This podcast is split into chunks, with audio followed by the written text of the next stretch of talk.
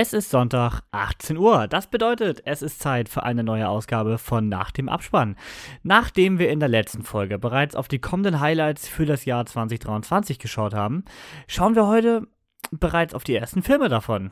Und damit ganz viel Spaß mit Folge Nummer 61.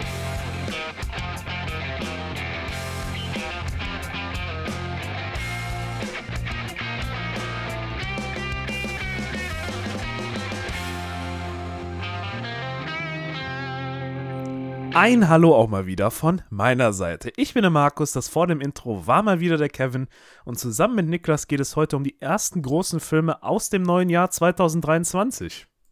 Das stimmt. Aber zuerst die übliche Frage. Was habt ihr denn zuletzt gesehen, Niklas? Ähm, also, was nicht zum Podcast gehört, ich habe Genau. einmal äh, der gestiefelte Kater 2 mit Markus zusammen im Kino begutachtet. Ja, Gute Empfehlung, Kevin, was das angeht. toll. Und dann habe ich mir schon mal für nächste Woche äh, Devotion auf Netflix reingezogen. Also jetzt alles Filme, zu denen wir entweder schon was gesagt haben oder die wir noch gucken werden, ne? Und du hast Devotion schon gesehen? Ihr Devotion schon gesehen, ja. Verrückt. Muss ich Angst haben oder ist es guckbar? Äh, Das ist schon guckbar, aber es ist halt kein Top Gun, ne? Das ist halt nur der Hangman, ne? Kommt da halt nicht ran, ne? Jetzt wissen wir auch, warum Hangman nicht der Hauptcharakter war. Nein, Spaß. Aber erzähl mal, gestiefelter Kater. Wie war? Ähm, fa- ich fand's richtig gut. Also ich mag äh, erstmal, was mir direkt aufgefallen ist, der neue Stil von DreamWorks. Wahrscheinlich ist er nicht neu, aber ich habe einfach seit zehn Jahren keinen DreamWorks-Film mehr gesehen. Mhm. Fand ich cool im Vergleich zum alten. Und ähm, was du gesagt hast, ne, die Story und die Charaktere sind halt viel, viel besser als im ersten Teil. Und äh, deswegen hat er mich da sehr gut unterhalten, die zwei Stunden lang. Ja, hat mir Spaß gemacht. Ja, perfekt. Was gab's mal, Marius? Äh, Bullet Train. Ähm, habe ich mir Aha. gestern noch reingepfiffen, ja. War ja für einen Euro drin ähm, bei Amazon. Muss sagen, ähm, Kevin, du hast nicht enttäuscht. Also ich glaube, dir kann man langsam mal vertrauen. Der Film war wirklich gut. Der war auch echt, echt lustig und war auch nicht so, wie ich mir gedacht habe, wie er ist. Gab so ein paar Klischeeszenen, aber ansonsten war der wirklich absolut, absolut sehenswert. Also hat Spaß gemacht. Ein schöner Actionfilm. Ja, aber ich finde auch gerade die Klischeeszenen sind ja wirklich gewollt eigentlich so. Ja, so ein paar Szenen, wo man halt dann so, also diese, ich hatte äh, Sorge gehabt, weil ich habe ja schon gesehen, dass das Ding ja auch auseinanderfliegt, das ist ja kein Geheimnis, aber ich habe Trailer. gedacht, dass das irgendwie alles so CGI-mäßig so mega dumm gemacht ist und da, also ich fand's dafür, wie es lief, eigentlich relativ, relativ entspannt noch. Also ich muss sagen, er war, war, war realistisch gehalten, noch bis auf so ein paar Szenen, aber ähm, nee, also ich fand, ich fand ihn gar nicht trashig, fand echt gut, fand ich super. Und er hat Toll. vier Sterne von dir gekriegt, ne? Vier Sterne verdient. War echt, war echt ein super Film. Mehr wird's jetzt auch nicht, aber vier Sterne war echt. War echt Bei mir genauso. Ich finde das Ende ist, ohne auch zu spoilern, das, ich finde das Ende nicht so geil. Ja, auf Ende finde ich ein das bisschen ist schwach. mir zu sehr CGI-Overkill. ja, da hat's ist genau nicht- die Szene, weiß ich, wie die du meinst. Ähm, Ja. ja. aber ansonsten wirklich, aber, aber wirklich, also sonst wirklich durchweg in Ordnung. Ja, Kannst. Definitiv. Guter Film. Brad Pitt macht halt auch wirklich Spaß. Ja, der macht, der Bock. macht Spaß in dem Film, der ist echt gut. Genauso wie, wie bei einem Film, über den wir gleich sprechen. Aber ich habe zuletzt ähm, Gremlins tatsächlich endlich zum ersten Mal geguckt. So mit Ende Januar kann man auch noch mal einen Weihnachtsfilm reinschmeißen. Und zwar war hier Filmabend bei Yannick und äh, wir haben ja gesagt, der Gastgeber entscheidet und es gibt kein Vetorecht. Also gab es erst Ritter aus Leidenschaft und dann Gremlins. Und äh, ich muss sagen, das ist ein richtig geiler Film. Auf den hatte ich nie Bock, weil ich finde ja Puppen in jeglicher Form eigentlich scheiße. Also auch in Horrorfilmen und sonst was. Aber holy shit, hatte ich Spaß. Also es gab auch saftige vier Sterne und ich muss jetzt dringend Teil 2 gucken. Das ist noch so eine Lücke bei mir, habe ich auch noch nie gesehen. Ich meine, ist ja auch 80er, ne? Der ist ja jetzt äh, bei uns nie so in der Kindheit irgendwie aufgetaucht wie bei einigen anderen. Ich glaube, dann zieht er auch noch mehr, weil das so dieser leicht freche Film ist, den du mit 14 noch nicht hättest gucken sollen, aber geguckt hast. Ich glaube, ähm, da funktioniert er noch besser. Aber auch jetzt immer noch ein guter Film. Und sieht auch immer noch richtig gut aus. Also für einen 80er-Film, wo ja natürlich diese Viecher entweder Puppen sind oder animiert. Also in dem Fall meist natürlich eher Puppen. Aber dafür sieht er richtig gut aus. Also da kann sich Mandalorian mit Grogu an manchen Stellen mal eine Scheibe abschneiden. ja, so viel zu unserem letzten Film. Starten wir doch mal mit äh, dem vielleicht größten Neustart des äh, Jahres 2023 bisher. Und ihr habt ja beide gar keinen Bock drauf, bekanntlich. Deswegen habe ich mir, äh, wir haben ihn gestern Abend geschaut und habe ich dann, obwohl sie heute um 8 schon wieder äh, raus musste, Melanie geschnappt, nach dem Kino mit zu mir genommen und so ein 5 bis 10 Minuten Ding aufgenommen mit unserer Kurzmeinung hier über Babylon. Aber reden wir erstmal, worum geht es denn in Babylon? Babylon kann man eigentlich ganz easy zusammenfassen. Es ist ähm, Hollywood in 1920er, 1930ern und man hat Aufstiege von Darstellern, Abstiege, berauschende Partys, ganz fragwürdige Absteigen. Es gibt Elefanten, die durch Partys laufen, irgendwelche riesen Sets mit hunderten Statisten und ja, einfach ganz, ganz viel Liebe zum Kino. Das ist Babylon. Einfach ein Film, wo Hollywood sich mal wieder selbst darstellt. Es ist kann man sagen, Damien Chazelles Once Upon a Time in Hollywood, denn eigentlich ist der Film genau das gleiche. Man folgt ein paar Leuten durch lose zusammenhängende Szenen, die alle ein bisschen crazy sind. Brad Pitt kehrt jetzt zurück als Cliff Booth. Ach nee, warte. äh, spielt aber eine sehr ähnliche Rolle, auch wieder einen sehr coolen Typen, ne? der hier ähm, alles im Griff hat. Margot Robbie spielt Harley Quinn. Und ähm, alles weitere spielen wir doch jetzt einfach mal ein. Hört doch mal zu. Vielleicht können wir euch beide ja noch überzeugen. So, da sind wir hier direkt nach dem Kino einfach mal ins Mikro gequatscht, denn wie eben schon erwähnt, äh, haben Markus und Niklas den Film ja nicht gesehen und ich wollte jetzt hier nicht alleine über das Ganze sinnieren. Also war ich gerade mit Melanie, Yannick, Jenny, Sven und noch mehr Menschen im Kino und Melanie sitzt jetzt neben mir und äh, wir müssen ja doch nochmal unseren Senf zu Babylon dazugeben. Unbedingt. Wir haben das Ganze gerade gesehen und ich habe euch bestimmt eben gerade von der Handlung erzählt, denn das lag in der Zukunft. Richtig crazy und so. Und ja, wie fandest du das Ganze, Melanie? Hammermäßig. Ich bin immer noch ein bisschen geflasht. Und müde, aber mehr geflasht. ja, danke fürs Zuhören. Das war dann die gesamte Meinung. Ja, Babylon. Also, das Ganze ist von äh, Damien Chazelle, wie eben schon erwähnt, äh, Regisseur von unter anderem Whiplash und La La Land. Und ich finde ja, also hinter beiden bleibt er leicht zurück. Also Whiplash für mich äh, ganz klare fünf Sterne. Definitiv. Glaub, bei dir auch, genau. Ja. Und äh, La La Land ist eine gute viereinhalb, also auch nah an der fünf bei mir. Und der jetzt, ich habe ihm noch keine Wertung gegeben, ich brauchte einen Moment für. Und gerade der Film, wie hat Jennys Freund Sven so schön eben äh, gesagt, es war ein sehr viel philosophischer Beitrag, den ich gar nicht äh, wiedergeben kann. Aber es war ein Film mit so viel Eindrücken und es ist so viel passiert. Und ja, der Film hat einfach so richtig gezeigt, der hatte, der hatte ein Herz fürs Kino. Wenn ich das mal so. Ich glaube, das habe ich einigermaßen gut wiedergegeben. Es wurde ja. sehr ausgeschmückt. Und das hat der Film die ganze Zeit wirklich gut umgesetzt, hat dir aber dafür bei drei Stunden fünf so viele Bilder ins Gesicht gedrückt, dass du gar nicht alles aufnehmen konntest. Also ich muss ihn definitiv noch ein zweites Mal gucken. Ich denke mal, jetzt liege ich so bei einer 4. Wenn ich jetzt zu lange drüber nachdenke, vielleicht auch bei einer 3,5, aber eher bei einer 4, denke ich. Und ich muss definitiv auch noch ein zweites Mal gucken, weil der gibt so viel her, dass man, wie gesagt, gar nicht alles erfassen kann. Auch natürlich gerade für Fans hier von 1920 äh, bis 1950er Filmen ich glaube, der hat so viele Anspielungen, das ist der absolute Wahnsinn, oder?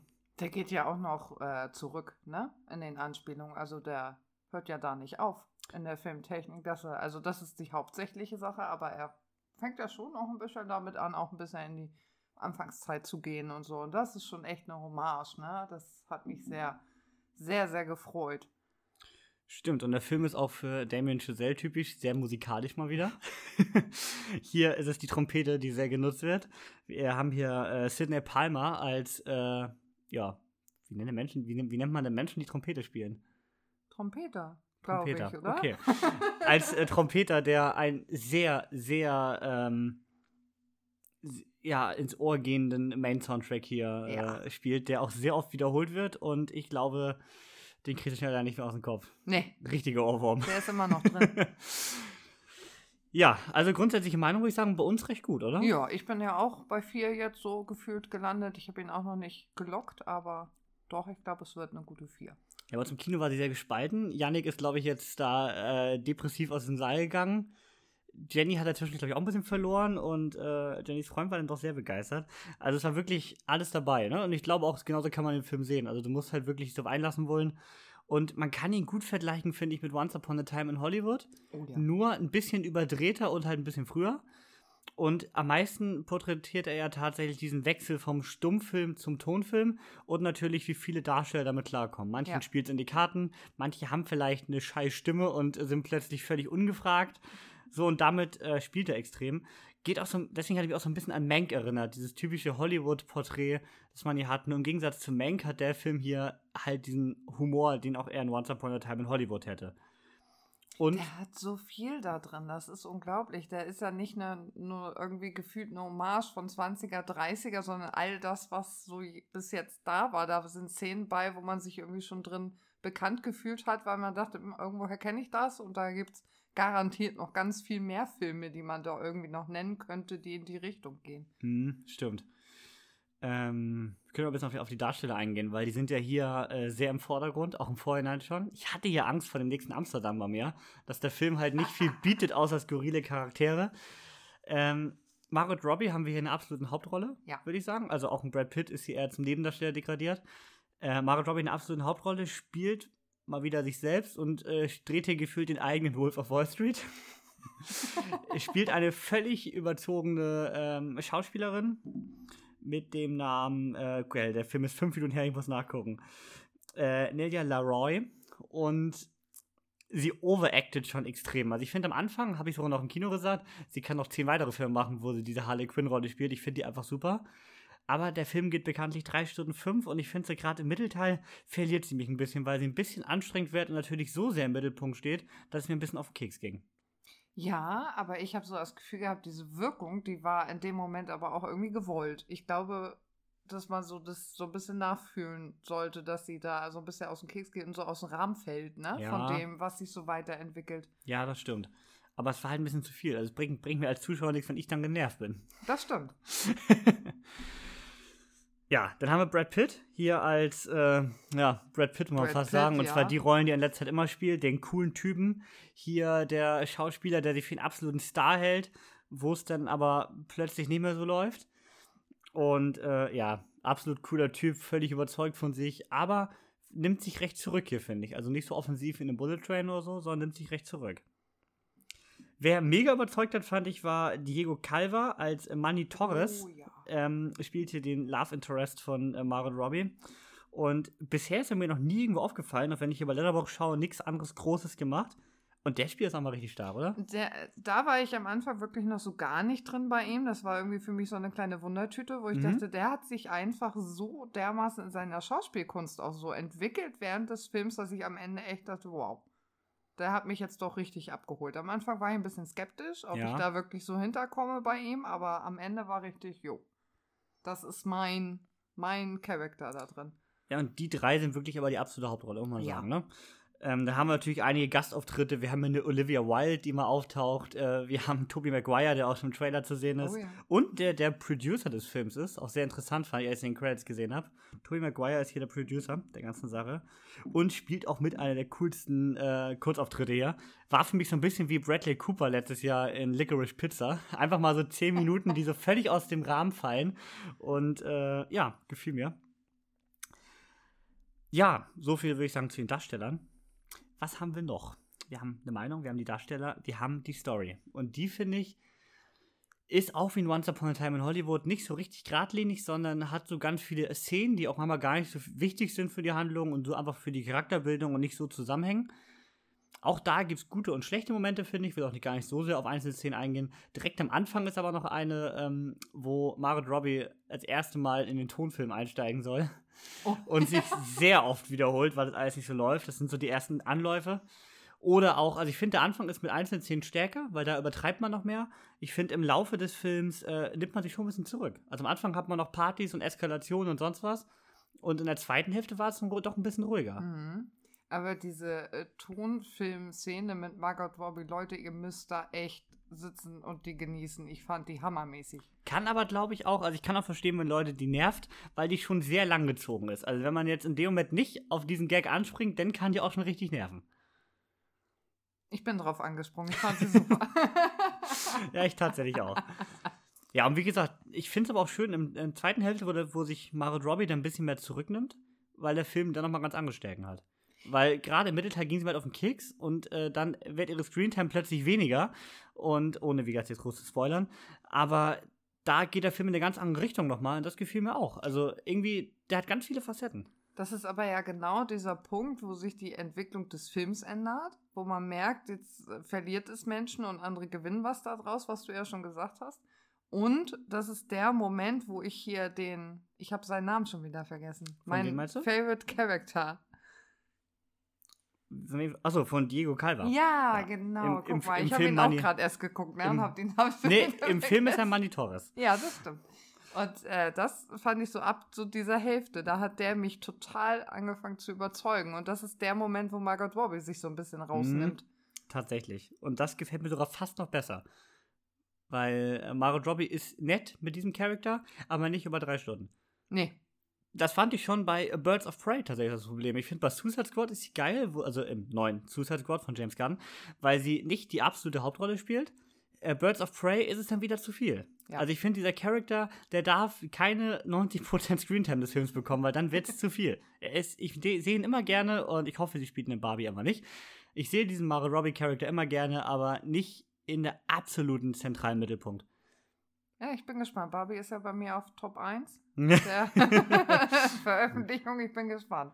sind die Ansprüche hoch. Aber ich glaube, ich könnte da die Margot Robbie, wie sie da so ist, da in Barbie könnte ich sie, glaube ich, wieder richtig genießen. Aber Hm? ich Hm? will mich dann nicht zu weit aus dem Fenster lehnen und die Erwartung von mir selber nicht zu hoch schüren. Aber ich finde, das haben wir auch schon öfter gesagt, das hier passt nicht als Barbie.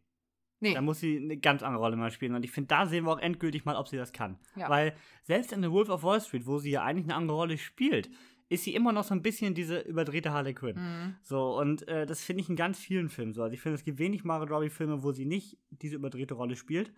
Und deswegen ähm, am ehesten vielleicht noch Bombshell, wo sie sich so ein bisschen mehr zurücknimmt. Aber ah, da bin ich mal gespannt. I, Tonya habe ich tatsächlich noch nicht gesehen, aber ein Film reißt es dann auch nicht raus. Der letzte Punkt vielleicht nochmal, und zwar die Länge. Viele denken sich also drei Stunden fünf schreckt ab. Ne? Das ist bei Avatar ja auch tatsächlich bei einigen so, obwohl das die Zahlen nicht wiedergeben. Ähm, ich finde Avatar, also gar nicht qualitativ, also Avatar finde ich besser als Babylon, aber ähm, ich finde Avatar zieht sich im Mittelteil ein wenig mehr als Babylon. Also Babylon wirkte kurzweiliger, oder? Ja. Und das kann ich behaupten nach neun Stunden Seminar und dann dreistündigen Film noch gucken. Der zieht sie, also der hat sich für mich nicht so sehr gezogen. Nee. Den fand ich auch eher kurzweilig. es passiert halt unglaublich viel. Also ist nicht ganz so extrem, aber so ein bisschen wie bei so einem Everything Everywhere All at Once. Du hast alle drei Sekunden wieder irgendwelche neuen Schauwerte, dass du gar nicht die Chance hast, durchzuatmen. Was aber auch dafür sorgt, dass gewisse Szenen dann gar nicht mehr so viel Gewicht haben. Weil du direkt Mhm. mit der nächsten zugebombt wirst. Mhm. Also die Szenen können nicht so richtig nachwirken, aber ähm, langweilig wird der Film wirklich nie. Dafür hat er zu viele interessante Charakter. Aber ich glaube, ich muss auch sagen, man muss in der Thematik schon ein bisschen Interesse halber drinne sein. Ne? Ich glaube, jetzt für jemanden, der so mit Filmgeschichte so Ja. null anfangen kann und da so null Interesse drin hat, ich glaube, für den ist der Film richtig lang. da ist es so ein bisschen, obwohl er eigentlich recht kurz ist, oder nee, jedenfalls nicht so lang, ein bisschen wie bei Mank. So, wenn du dich mit diesem ganzen äh, rund um Orson Welles und sonst was irgendwie interessierst, irgendwie Kino, 40er, 50er, auch wie hier in dem Fall, 30er, alles so in die Richtung. Wenn du dich dafür interessierst, dann ist der Film interessant. Sonst ist er halt nett. Ja. Also, das ist hier tatsächlich auch so. Und da hat ja wieder unglaublich viele Anspielungen. Und auch vieles ist ja wie Once Upon Once Upon a Time in Hollywood echte Persönlichkeiten, die es wirklich gab, ist ja nicht frei erfunden komplett, nur halt teilweise sehr frei interpretiert. Sehr frei. Sehr frei, ja. Also ich würde sagen, für jeden, der so, das ist einfach ein Liebesbrief ans Kino. Kann man, Ja. so, kann man so sagen. Ja. An die Geschichte des Kinos, an die Entstehung des Kinos. Ja, aber schon so ein bisschen mit dem Gefühl dahinter, dass man äh, bitte doch mal ins Kino geht, um das Ganze auch wieder zu bewahren irgendwie, ne? Also Ja, das stimmt. War schon so eine kleine Hommage auch an die Zukunft. Das stimmt. Danke, Netflix. Danke, danke Tobey Maguire. ja, wir haben uns bei der Tobey Tobey Maguire-Szene, ohne das irgendwas zu, zu spoilern, haben wir uns haben wir uns so vorgestellt, Leute, stellt euch, wer im Kino sitzt, mal vor, bei Tobey Maguire-Szene, Tobey Maguire ist Netflix. Oh ja. Bei dem, was er so sagt. Er ist so ein Produzent von Netflix. Es passt, wie die Faust Ja, aufs Auge. Total. Ja, ich würde sagen, so viel zu Babylon. Haben wir mal wirklich, also jetzt ganz spontan, ohne Vorbereitung, hier direkt nach dem Kino mal die Meinung rausgeblasen. Und äh, damit danke Melanie, dass sie Sehr hier gerne. ganz spontan noch mit rumgekommen ist, um ins Mikro zu sprechen, weil das muss ja auch das richtige Mikro sein. WhatsApp-Sprachnachricht war jetzt leider nicht ausreichend. ja, und damit äh, gehen wir zurück ins Studio zu, Genau. op zu Operation Fortune. Bis dann, Leute. Tschüss. Und Grüße an Markus und Niklas. genau, wollte ich gerade sagen, Grüße gehen raus von mir. Bis dann. So, noch nicht zurück ins Studio, sondern hier noch ein kleiner Spoiler-Part von mir. Ähm, der muss irgendwie noch kurz hinten ran. Erst einmal äh, hatten wir eben kurz den äh, sehr philosophischen Beitrag noch im Kinosaal von äh, Jellys Freund Sven erwähnt. Und ich habe den noch mal per WhatsApp bekommen und ich lese den einfach mal vor. Denn den fühle ich sehr. Ich fand es ziemlich bemerkenswert, dass es oft darum ging, dass Manny Torres eigentlich um die Anerkennung seiner Gefühle zu Nelly Laroy sich bemüht. Was sie eigentlich mehr ignorierte. Bei ihrem Wunsch, ein Star zu werden, hat sie nämlich vollständig den Bezug zur Realität verloren. Dabei hat sie eine Schneide der Verwüstung hinter sich gelassen. Äh, zum Schluss erkannte sie aber, dass doch noch jemand für sie da ist. Leider hielt das nur von kurzer Dauer. Das Gute an der Geschichte ist aber, dass am Ende eigentlich, wenn auch nur zeitweise, alle Träume der Charaktere in Erfüllung gegangen sind. Und damit haben wir eigentlich immer mal wieder einen Happy End für den Charakter, auch wenn jeder natürlich irgendwann abstürzt. Und genau so sehe ich das eigentlich auch, weil er zeigt richtig gut, wie Leute in Hollywood aufsteigen können und wie toll Hollywood sein kann, aber auch wie schnell du einfach, wenn du äh, zwei, drei Flops produzierst, fallen gelassen wirst. Man sieht das hier unglaublich gut an der Rolle von Brad Pitt, finde ich, der ja, der große Star war und hat dann zwei, drei mittelmäßige Filme bis Flops, wird von der ganzen Branche eigentlich fallen gelassen und ja, ihm kommt nichts anderes mehr in den Kopf als eine Kugel. Ja, Deswegen, es, ich finde, es zeigt unglaublich gut, wie dieses Geschäft in Hollywood funktioniert und ist für mich dadurch auch so ein ganz besonders guter Film. Er hat viele, viele Feelgood-Momente und ich finde, die ähm, überwiegen auch in dem Film. Also im Großen und Ganzen ist der Feelgood-Moment der größere Part, aber er zeigt halt auch immer wieder, wie sehr ähm, oder wie schnell man einfach in diesem System abstürzen kann. Ja, das würde ich eigentlich unbedingt nochmal loswerden und äh, damit jetzt nun wirklich zurück ins Studio. Ja, schönen Gruß zurück. Ja, danke. Genau, nach dem, was ihr jetzt gerade gehört habt, habe ich hier auch nochmal, den habe ich natürlich jetzt nicht vorgespielt, so einen kleinen Spoiler-Part, der ist aber ganz kurz, den habe ich äh, solo äh, zusammengewerkelt. Ähm, also ist eigentlich nur nochmal eine Ergänzung zu dem eben, aber ihr habt das ja alles gehört. Ähm, ja, auf jeden Fall, also Babylon, also ich glaube, das ist, ich meine, Markus hat jetzt auch Bullet Train gesehen, da habe ich ungefähr das gleiche gehört wie jetzt zu Babylon im Vorhinein. Nee. Und was gab's? Vier Sterne. Nee, also das Thema ist jetzt, ich habe jetzt, das, was ich gehört habe, hat mich jetzt bestätigt in der Annahme, dass ich da keinen Bock drauf habe. Du hast gesagt, die overacted zu viel und äh, der Charakter wird ab dem Mittelteil nervig. Das waren so meine Schlüsselelemente, wo ich sage, das bestätigt, warum ich keinen Bock auf den Film habe.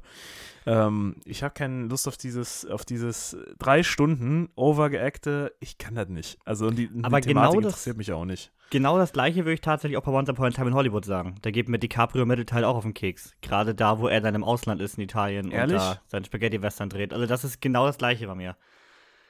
Oh. Weil er ja auch ein bisschen sehr übertreibt zu dem Punkt. Und ein bisschen sehr, äh, bisschen sehr durchdreht. Ja, aktuell fühle ich den noch nicht. weiß nicht, Nikas, ist, wie ist es bei dir? Ehrliche Meinung? Es, es geht so. Ähm, von, dem, von der Story interessiert er mich jetzt schon. Mhm. Aber was du sagst, ähm, vielleicht, das ist jetzt mega asozial, das zu sagen, aber ähm, den gucke ich, glaube ich, lieber zu Hause ja. über den Streamingdienst, weil dann kann ich nach einer Stunde kurz Pause machen, was zu trinken holen und äh, so. Und dann geht mir das vielleicht nicht so auf die Nerven, weil ich bin da auch sehr empfänglich für. Ich gerade sagen, ja. Also ich, ja. vielleicht ziehe ich mir da genauso rein. Denke, denke, das ist auch eine gute Option. Ja, die wollten halt den Charakter, das fand ich ja bei DiCaprio genauso, ein bisschen zu schillernd darstellen. Der sollte ein bisschen zu sehr viel Exzesse haben und dann, gerade bei übertriebenem Drogenkonsum, denke ich mir mal irgendwann, meine Fresse. Das ist jetzt der dritte mhm. Trip in einer Stunde. Ja, ich meine, wenn die Leute so waren, dann ist es ja völlig okay, dass man die so darstellt. Aber ich gehe mal davon aus, die werden hinter den Kulissen auch damals schon den anderen am Set richtig hart auf den Sack gegangen sein damit, mhm. oder? Ja. Das glaube ich auch. Also der Film hat eine sehr schöne Szene, wie damals Filme gedreht wurden am Set. Äh, und ich glaube, ungefähr so war das wirklich. Also absolutes Chaos und absoluter Zeitdruck und Leistung, Leistung, Leistung. Ja, man sagt ja immer mit, mit, mit so richtig kreativ, also diese Leute, die so wirklich davor da sprudeln, die äh, mit denen normal zu arbeiten, ist nicht möglich, ne? Nee. Wo ist, wo ist denn Klaus Kinski, wenn man ihn braucht? Ja, das stimmt. Also diese, Jetzt zieht noch in den Dschungel ein Schiff einen Berg hoch. Ne? Ja, dieser Vollzeit-Choleriker ist natürlich, ja. Also bei dem Film hoffe ich schwer auf eine äh, 4K-Blu-ray mit HDR-Unterstützung, denn bunter war, glaube ich, seit Encanto kein Film mehr. Und ähm, ja, Soundtrack ist natürlich, wie gesagt, sehr musiklastig im Hintergrund. Ähm, deswegen, ich glaube, da eine schöne 4K-Auswertung, die würde ich auch fühlen. Okay. Ja, und wie eben schon gesagt, äh, damit zu Operation Fortune. Mhm. Ist das so? Mhm. Ist so. Das ist jetzt ein krasser Kontrast, ne? Ja. Muss so. Danach kommt der nächste krasse, krasse Kontrast. Äh, auch wieder wahr. Na dann. Niklas, Operation Fortune. Worum geht's denn bei dem Film? Ja, ich, ich habe mir da ein bisschen Mühe gemacht, mir ein bisschen was aufgeschrieben. Ich, ich erzähle es einfach mal in meiner besten Erzählerstimme. Liebe Kinder, äh, es folgt ein Guy Ritchie-Märchen. Es war einmal das Händel. Was das Händel ist, äh, keine Ahnung. Aber es wurde aus einem Geheimlabor gestohlen, also muss es wichtig sein. So wichtig, dass die britische Regierung beschließt, einzuschreiten, um das Händel sicherzustellen. Und damit das auch Erfolg hat, setzen sie nicht etwa ihre eigenen Kackagenten ein, sorry 007, sondern sie heuern Nathan Jasmine an. Und äh, naja, frei nach dem Motto, ich kenne einen, der einen kennt, der einen kennt, äh, heuert dieser dann den Superspielen Orson Fortune an. Hier gespielt von Jason Statham. Ja, und dann holt er noch die ganzen anderen Statisten, die man für so eine Mission braucht. Äh, Frau fürs Technik, Herr fürs Grobe, so ein Scheiß halt, ne? Gibt ein Ziel. Den Waffenhändler Greg Simmons das Händel beim Verkauf abzuziehen. Äh, der ist natürlich ein bisschen zurückgezogen, wie das so für einen milliardenschweren Waffenhändler ist. Also wie kommt man an den ran? das ist ja ganz einfach. Man erpresst einfach seinen Lieblingsschauspieler Danny Francesco, der ein, wie sagen sie es im Trailer und im Film, ein inniges Verhältnis mit seiner Schwägerin hat.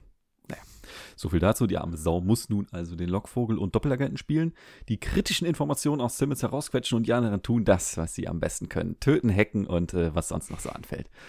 Ob ihr Vorhaben gelingt, ist eigentlich scheißegal, denn es ist ein Guy Ritchie-Film und da zählt nur der Weg. Und der muss originell und unvorher unvorhersehbar sein, Kevin, oder? Wie siehst du das? Also wenn ich hier, wenn ich hier jemand hauptberuflich anstellen würde, der hier Matzen einspricht, dann ist das Niklas. Ich hab fast Bock auf den Film bekommen, Niklas. Ganz knapp. Hätten noch zwei Sätze gekommen, dann hätte ich direkt ein Kilo gerannt. Nee. ja, wir haben ja nämlich den nächsten Film, den Markus nicht gucken möchte nach Babylon. Ah! Also Markus, das ist nicht dein Jahr. Du bist hier Nee. nur noch am Haten. Ja, wartet, kommt noch. Ist, Okay. ist der Dune Hammer. kommt da noch. Ja, kommt, Dune kommt da noch. Also, wer ist denn hier dabei? Wir haben Operation Fortune, wir haben Jason Statham dabei, natürlich, in der absoluten Hauptrolle. Wir haben Aubrey Plaza hier in der auch leicht overactenden Nebenrolle, Mm, die ja. ge- ungefähr dieselben Margaret Robbie-Probleme hat, wie wir Babylon hatten. Wir haben Hugh Grant in der Rolle, die Hugh Grant in Guy Ritchie-Filmen immer spielt. ja, das stimmt. Hugh Grant halt. Und Danny Francesco wird hier äh, gespielt von Josh Hartnett. Ja, äh, Niklas, Guy Ritchie ist ein guter Mann, oder? Ich, ich mag seine Filme. Also gerade die letzten, ja, wobei die letzten ist falsch ausgedrückt. Gentleman war wieder so ein richtiger Stern im Guy Ritchie-Kosmos für mich. Äh, Cash Truck dann ein bisschen weniger. Jetzt hat er sich wieder Jason Statham geholt, aber meiner Meinung nach den Humor aus Gentleman versucht bei ihm einzubauen. Und das ist ihm so semi gelungen. Es gibt gute Stellen, es gibt lustige Stellen. Was dieses Mal leidet, ist die ganze Story drumherum tatsächlich, fand ich. Es war nicht so wild und, und intelligent, möchte ich fast sagen, wie Gentleman beispielsweise. Oder auch seine vorher, vorherigen Filme. Jetzt mal Aladdin weggelassen. Er hat so seine zwei, drei Auftragsarbeiten, die irgendwie so rausfallen. Also Aladdin und King Arthur, die passen irgendwie so Mhm. gar nicht zur restlichen Filmografie. Ähm, ja, fand ich genauso. Ähm, und ich glaube, das fiel mir ein bisschen mehr ins Gewicht als bei dir, weil wir haben ja schon mal drüber gesprochen, der Trailer von dem Film ist ein Riesenproblem. Ja. Und zwar, wir, also wir, da wir ja oft im Kino sind, sehen wir den auch sehr oft. Und dieser Trailer lief ungefähr zwei Jahre, so mit Unterbrechung. Und äh, ich glaube, die Szene mit Danny Francesco, wie er Great Gatsby-Style in die Kamera guckt, die ging mir irgendwann im Mhm. Trailer schon so auf den Sack, dass ich schon von diesem Namen geträumt habe. Und so hat man im Trailer auch schon drei Viertel der Story gesehen, muss man einfach sagen. Auch Ja. in der richtigen Reihenfolge chronologisch nacherzählt. ja, genau. Und das hat dann die eh schon dünne Story, finde ich, noch dünner gemacht. Und so konnten es halt nur noch die Charakter plus äh, ganz nett choreografierte Action-Szenen rausretten. Mhm. Und so hat es dann irgendwie doch nur für drei gereicht bei mir. Ja, ich müsste jetzt nachgucken, bin ich da mit dir d'accord gegangen? glaub, Ich glaube, vier ein hast du bisschen gegeben, höher. oder? Vier hast Hab du gegeben. sogar vier? Ach, Vier hast Scheiße. Ja, das ist so dieses, du kommst aus dem Film raus und denkst erstmal, boah, der war ja, der war ja gut irgendwie, weil die letzte Szene vielleicht, vielleicht gut war oder lustig war und dann trägst du das direkt bei Letterbox ein und das spiegelt vielleicht nicht wirklich. Ich würde jetzt wahrscheinlich auf dreieinhalb runter korrigieren. Obwohl bei uns in der Sneak kam der richtig gut weg. Also äh, wir haben dreimal vier und zweimal drei gehabt, bei uns fünf. Also die Und- Sache ist die, da kommen wir gleich lustigerweise auch noch zu. Wir haben nämlich auch so einen Sneak-Film gesehen. Der ist sehr kurzweilig Mhm. und lustig. Also allein wenn ich an die an den Aufbau denke, Orson Fortune von Jason Statham hier ist so ein ist ein Superspion, der sehr kompetent ist, aber der absolut dekadent lebt. Ne? Also, was die da an Equipment oder an Spesenabrechnung haben müssen am Ende, ne? Das äh, kann man sich gar nicht vorstellen. Dann gibt es halt so gute Szenen, wie zum Beispiel, wenn äh, äh, hier der, der eine, der, der, der auch aus Gentleman dabei war mit diesem Boxvideo. Ich sag mal, Mhm. der hat einen guten Durchbruch und Jason und äh, Austin Fortune gibt ihm zur Belohnung teuren Wein und er so, nee, Wein ist nicht meine Sache, nippt dran. Oh, oh, und kippt das ganze Glas runter und dann so ein Spruch von wegen, ja, man kippt kein Frittenfett in den Ferrari rein. Ähm, von Spruch diesem, fand ich auch richtig stark. aber genau von diesem Moment lebt dieser Film. Leider hat er darüber hinaus halt nicht mehr so viel. Und eine Aubrey Plaza, die dann ähm, teils lustige Stellen hat, aber auch viele erzwungene Stellen, da ist, ist irgendwie immer noch der Humor aus Parks and Recreations bei ihr kleben geblieben. Das ist ja auch Markus Lieblingstrailer-Szene von ihr. Ja, die, die ist auch im Film nicht besser, Ja, das- muss ich sagen. Selten die ist ist genauso eine im Szene Film im drin. Trailer. Also du, du guckst ja so einen Trailer und denkst dir so, hm, hm, hm. Und selten ist dann so dieser Key-Moment in einem Trailer drin, wo ich sage, ne. Also allein aus der, wegen der Szene hier, zwei, zwei mittlere Finger in die Luft, nee, das gucke ich nicht. Und das ist für mich diese Szene. Und ich finde die sowas von fremdschämig und ätzend und scheiße, dass ich gesagt habe, den Film gucke ich nicht. Was wegen, un, unter anderem wegen der Szene.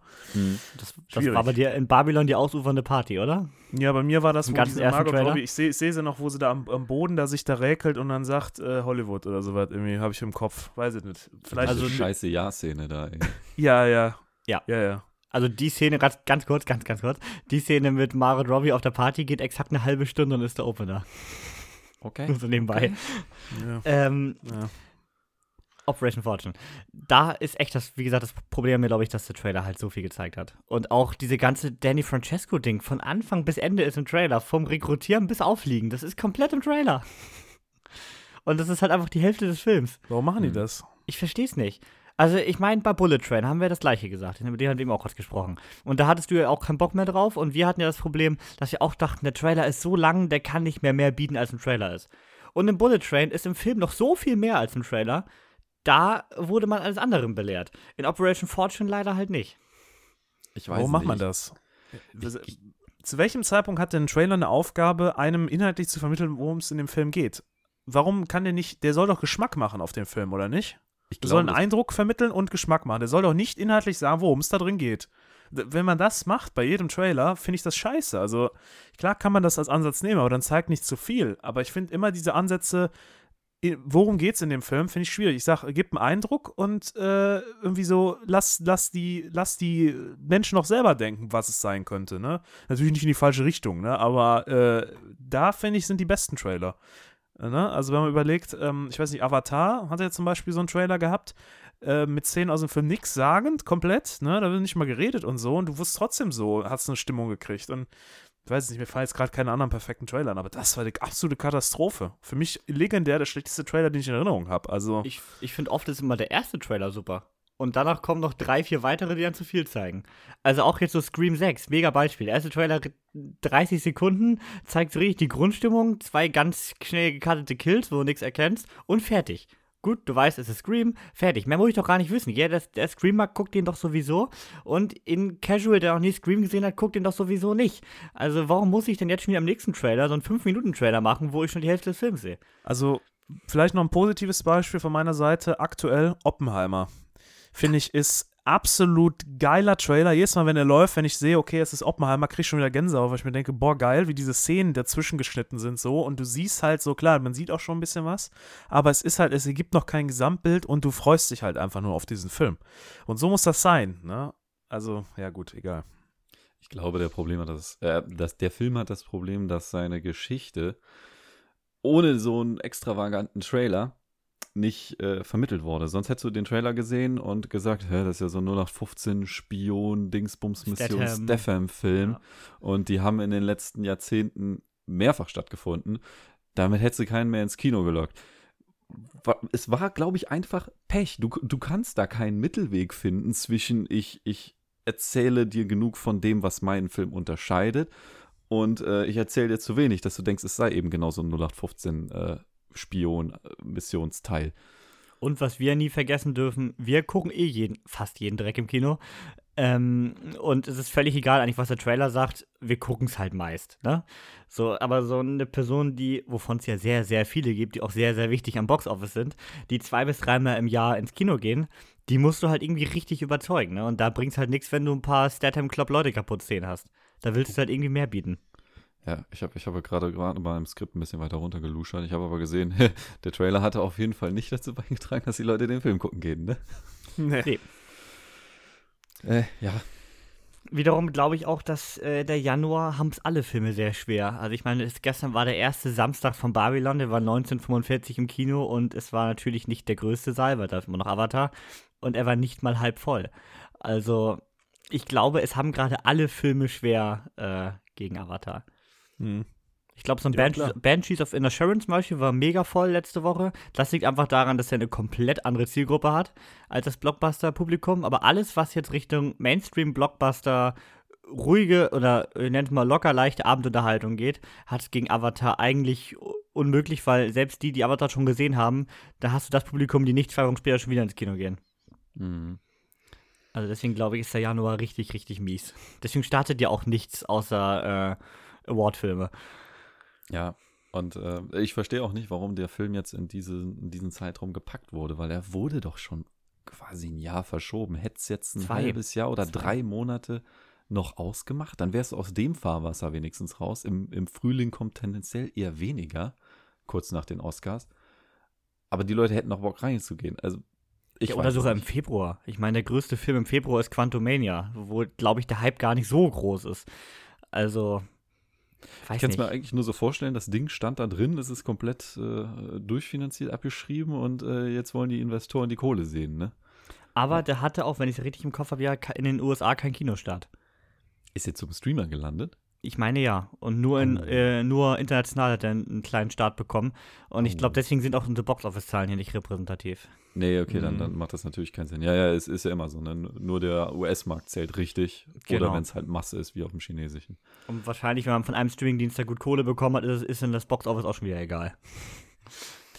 Es ist schade. Man hätte aber auch definitiv mehr aus dem Film machen können. Das Ja. äh, glänzendste ist ja schon Hugh Grant eigentlich. Weil Wie er immer. spielt das, was er am besten kann. Und jetzt hat Guy Ritchie anscheinend dazugelernt und- aus Gentleman und noch mehr von ihm in dieser Art reingepackt.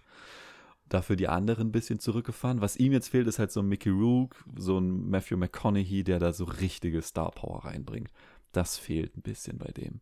Aber naja, ob es das besser gemacht hätte auf dem Fundament, wage ich zu bezweifeln. Kann ich voll unterschreiben. Also auf jeden Fall ein netter, solider Guy Ritchie, aber nicht sein bester. Nee, definitiv nicht. So. Aber wenn, auf jeden Fall kann man den mal gut entspannt am Sonntagabend gucken, ohne den Kopf groß anzuschalten. Dafür ist der perfekt. Das Ja. ist so dieser typische, den kannst du mit der ganzen Family gucken, weil eigentlich ist für jeden was dabei. Und wahrscheinlich ist das genau das Problem. er versucht es jedem recht zu machen und bei den Fans landet er dadurch nicht mehr. Naja, Gut zusammengefasst. Wie finde ich da jetzt die Überleitung zum nächsten? etwas, was es den Fans definitiv richtig macht. Das stimmt. Mehr als recht gemacht hat, ist The Last of Us. Ja, also ganz einfach kann man sagen, The Last of Us ist das Wo das. Wasser schon im Kevin im Mund zusammenläuft. Hast du gemerkt, Kevin hat so einen Bock da drauf hier? Ich aber auch. Ich aber auch. So, also fangen wir erstmal also ganz, ganz objektiv an. The Last of Us ist das einmal. großartigste und beste Videospiel aller Zeiten und hat nun endlich seine verdiente Umsetzung bekommen. Danke fürs Zuhören, wir gehen zum nächsten. So, also The Last of Us ist am 16.01., also am äh, vergangenen Montag bei äh, Sky bzw. Wow äh, gestartet. Ist eine achteilige Miniserie zum ersten Videospiel. Äh, Teil 2 wäre bei Erfolg wohl auch geplant. Mehr auf gar keinen Fall. Also sie wollen nichts hinten randichten, was nicht da wäre. Das riecht für mich sehr nach, wir machen noch ein drittes Videospiel. Aber gut, wir hoffen das einfach mal. Ähm, worum geht es in The Last of Us? Äh, in The Last of Us hat Niklas mir dazu aufgeschrieben, als ob man das für Kevin aufschreiben müsste. Ja, komm, ist doch so. Ich habe das doch nur sieben, acht Mal gespielt. Also in The Last of Us äh, befinden wir uns in der Serie im Jahr 2003. Und äh, es gehen merkwürdige Dinge vor. Am Anfang ist noch nicht so ganz klar, äh, auf was das Ganze hinausläuft, wenn man es nicht weiß. Ähm, ziemlich schnell stellt sich heraus, es äh, geht um eine Infektion. Die Menschen werden zu einer Art von Zombies, obwohl das hier eigentlich das falsche Wort ist. Es ist eine Pilzinfektion, die unglaublich schnell äh, sich ausbreitet und die Leute, ja, alles tun lässt, um den nächsten zu infizieren. Ja, das Ganze betrifft hier auch unseren ähm, Hauptdarsteller Joel Miller mit seiner Tochter Sarah. Die beiden ähm, sind hier nun auf der Flucht vor einem sich ausbreitenden Virus und äh, ja, damit beginnt das ganze Drama. Kurz danach bekommen wir einen Zeitsprung, ähm, 20, 20, naja, 20, 20 Jahre in die genau. Zukunft und äh, ja, die Welt hat sich natürlich verändert aufgrund des Ausbruchs und wir bekommen hier eine Welt zu sehen, die The Walking Dead aussehen lässt wie eine Asylum-Produktion. Ja, und ähm, jetzt fehlen mir die Worte. Und die fehlten mir auch während dem Schauen der ersten Folge. Aber kommen also, wir erstmal zu, zu, sollen wir erstmal ein paar technische Sachen, wer, wer macht das denn, wer spielt da überhaupt mit und so, ne? Komm, das, das machen okay. wir jetzt. Ne? Dann, dann haben wir vielleicht die Worte.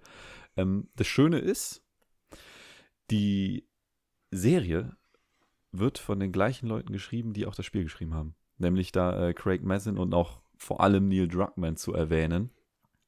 Und ich denke, das tut der Serie richtig gut. Neil Druckmann ist auch Fall. als Executive Producer dabei, also er wird da definitiv ein gewisses Mitspracherecht haben. Und äh, was die restliche Besetzung angeht, da gab es ja am Anfang so ein bisschen, oh, ob das die richtigen Charaktere sind. Das Problem ist ja, Videospiel gibt dir eine sehr genaue Repräsentation von den Leuten schon. Und dann ist es immer schwer, andere Darsteller, die anders aussehen, da zu akzeptieren. Aber wieder aller Erwartungen haben sie es perfekt gemacht. Joel Miller wird hier von Pedro Pascal gespielt. Äh, die Rolle von Ellie wird aus, mit Bella Ramsey besetzt. Ähm, Anna Tor spielt hier Theresa oder Tess genannt. Und äh, den Bruder von Joel, äh, Tommy, wird hier von Gabriel Luna verkörpert. Das jetzt nur mal so die wichtigsten aus der ersten Folge. Ich habe jetzt leider nicht Sarah als Darstellerin drin. Sie sieht ein bisschen anders aus, aber hat trotzdem den gleichen Charakter und ich denke, das ist es, weswegen die Serie dich trotzdem überzeugt als Fan, weil die Charaktere komplett stimmen. Die Optik mag nicht richtig sein und nur an Kleidungsstücken erkennbar sein, aber die, die Stimmung und das Verhalten von den Charakteren ist on point mit dem, wie es im Spiel ist. Obwohl ich finde, optisch, Tess ist, also Tess als hätte man sie aus dem Spiel gesaugt. Tess ist wirklich sehr, also Anna Torf da äh, top besetzt, was die Rolle angeht, das stimmt. Und Tommy äh, auch recht nah dran. Tommy auch sehr ich. nah, ja. Und ich finde, ähm, das fand ich damals schon bei den ersten Bildern, Pedro Pascal als Joel finde ich auch recht passend. Also ähm, da habe ich diesen Hate stellenweise gar nicht verstanden. Bella Ramsey ist klar, die sieht sich natürlich sehr anders als Ellie aus. Aber von den Charakterzügen finde ich, äh, in der Serie spielt sie das perfekt. Also als hätte hm. sie auch da einmal Ellies Charakter inhaliert. Ja, definitiv. Und ja, das Ganze ist von HBO. Da steht ja auch meist Qualität drauf, obwohl da ja auch so ein paar Rohrkrepierer in letzter Zeit dabei waren. Man beachtet nur die letzten Westworld-Staffeln. Und ja, Folge 1 geht knapp 80 Minuten und man wird der Vorlage 100% gerecht. Also ich habe, äh, es gibt auch Serialized, das ist das Gegenstück zu Letterbox für Serien. Ich habe dem Ding noch während des Abspanns 5 Sterne gegeben und das stand auch nie zur Diskussion. Du auch, habe ich gesehen. Ja. Und ja, er schafft genau das, was das Game auch schafft. Ich hatte da mit Yannick schon drüber äh, geschnackt. Guck mal, da sind wir endlich mal einer Meinung, nachdem er Babylon anderthalb gegeben hat. Und auf der anderen Seite Operation Fortune 4 sind wir hier dann endlich mal einer Meinung gewesen. Und zwar beim Game, es gibt ja äh, das Ende dieser Intro-Sequenz und äh, beim ersten Mal dieses Game spielen habe ich direkt geheult. Das hat mich komplett gecatcht. Und ich, ich kann das Game auch noch so oft zocken. Ich schaffe es nicht, ohne da Tränen in den Augen zu haben in dieser Szene. Und was schafft die Serie? Genau das Gleiche. Und ich glaube, das zeigt, wie unglaublich gut sie umgesetzt ist. Man weiß jetzt beim, bei mir acht, neun Mal genau, was passiert und trotzdem äh, catcht es mich emotional immer noch komplett. Mhm. Das ist der Wahnsinn gerade der Anfang ist einfach wahnsinnig intensiv. Ich meine, 2013 kam das PS3-Spiel raus. Und auch da hat das ja schon ordentlich mitgenommen. Ich habe es ja dann erst Jahre später gespielt, als es als Remake für die PS4 mit etwas hübscherer Grafik verfügbar war. Ich glaube, mittlerweile kannst du es äh, in einer Optik spielen, dass es wie normale Current-Gen-Titel aussieht, ne? Ja, wir haben ja jetzt ein PS5 Remaster. Genau, ne? genau. Ja. Es gibt komplett, wurde komplett remastered. Und ähm, das Schöne an Last of Us ist, dass es zwar um Zombies geht, und ich denke, Zombies waren auch das Verkaufsargument als Gameplay, Aber wie das bei Naughty Dog so ist, äh, die erzählen auch sehr gerne Geschichten und da haben sie sich im Geschichtenteil mal selbst übertroffen. Denn es geht um das Zwischenmenschliche, es geht, wie kommst du mit einer Postapokalypse klar. Und sowas in einem Videospiel zu sehen, zu der Zeit, was vorher, glaube ich, noch keins gemacht hat, war beeindruckend. Und die Serie schafft es, genau das wiederzugeben. Sie hat Ja. den Gameplay-Aspekt zwar rausgeschmissen, aber die Spannung ist trotzdem da und die Geschichte ist genauso gut erzählt wie im Spiel, wenn nicht sogar ein bisschen besser, weil sie jetzt auch Zeit haben, gewisse Sachen länger und ausführlicher zu erklären. Ja, aber trotzdem viele Sachen so in derselben Einstellung, ne? Also ich meine, Ja, gerade wenn ich so ans Ende denke der Hommage, ja. Folge, wo die da in diesen Gräben unterwegs sind, äh, das sind ja teilweise exakt dieselben Kamera-Angels wie im Game. Und das ist halt so gut, wenn man das halt so oft gespielt hat, sind die halt doch sehr präsent. Und ein paar Sachen sind ja, haben sie ja wirklich eins zu eins übernommen. Ein paar Sachen zum Beispiel wie der Punkt mit der Batterie, haben sie ihn aber doch sehr anders äh, dargestellt, weil das halt Gameplay-Parts sind, die du halt so nicht umsetzen kannst. Genau, ja. Ja, ich meine, da, da kommen sie doch auch zu einem, der da die, der da infiziert ist, ne? Und da gibt es einen großen Unterschied, aber das will ich jetzt noch nicht spoilern, aber das haben sie weggelassen, weil das eine Gameplay-Mechanik erklären sollte im erst im Spiel und hier brauchtest du das halt nicht, ne? Deswegen haben sie es wahrscheinlich nicht gemacht.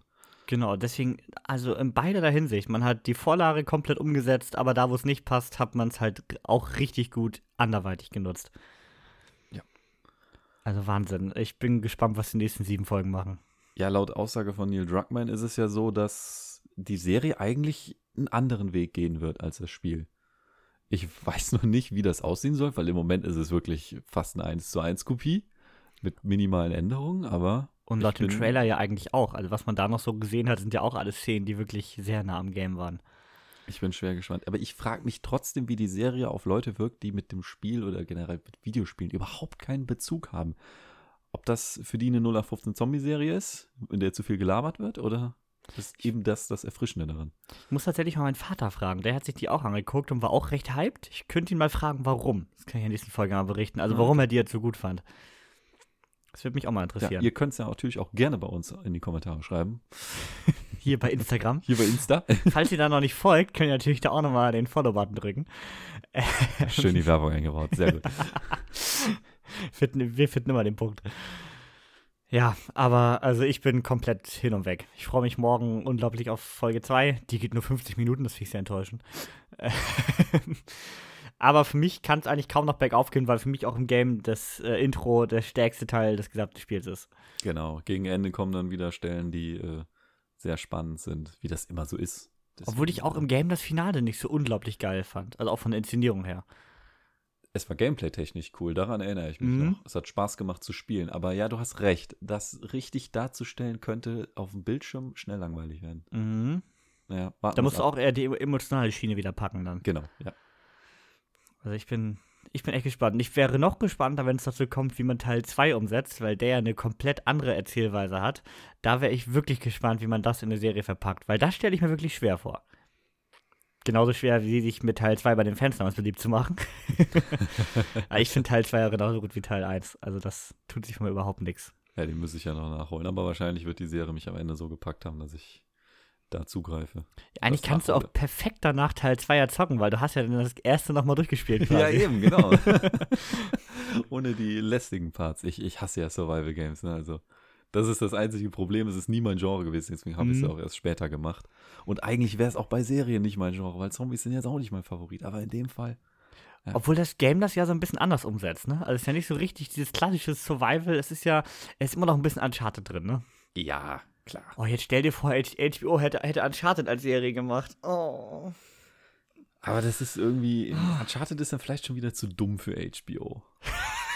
Also, jetzt ganz im Ernst. Ich weiß, ich wüsste aber jetzt auch nicht, wen du da hättest mit beauftragen können. Äh, so wie sie es jetzt gemacht haben, war es definitiv die falsche Entscheidung. Uncharted ist ja mit Indiana Jones eigentlich schon zu sehr umgesetzt. Das ist es halt, ne? Eben.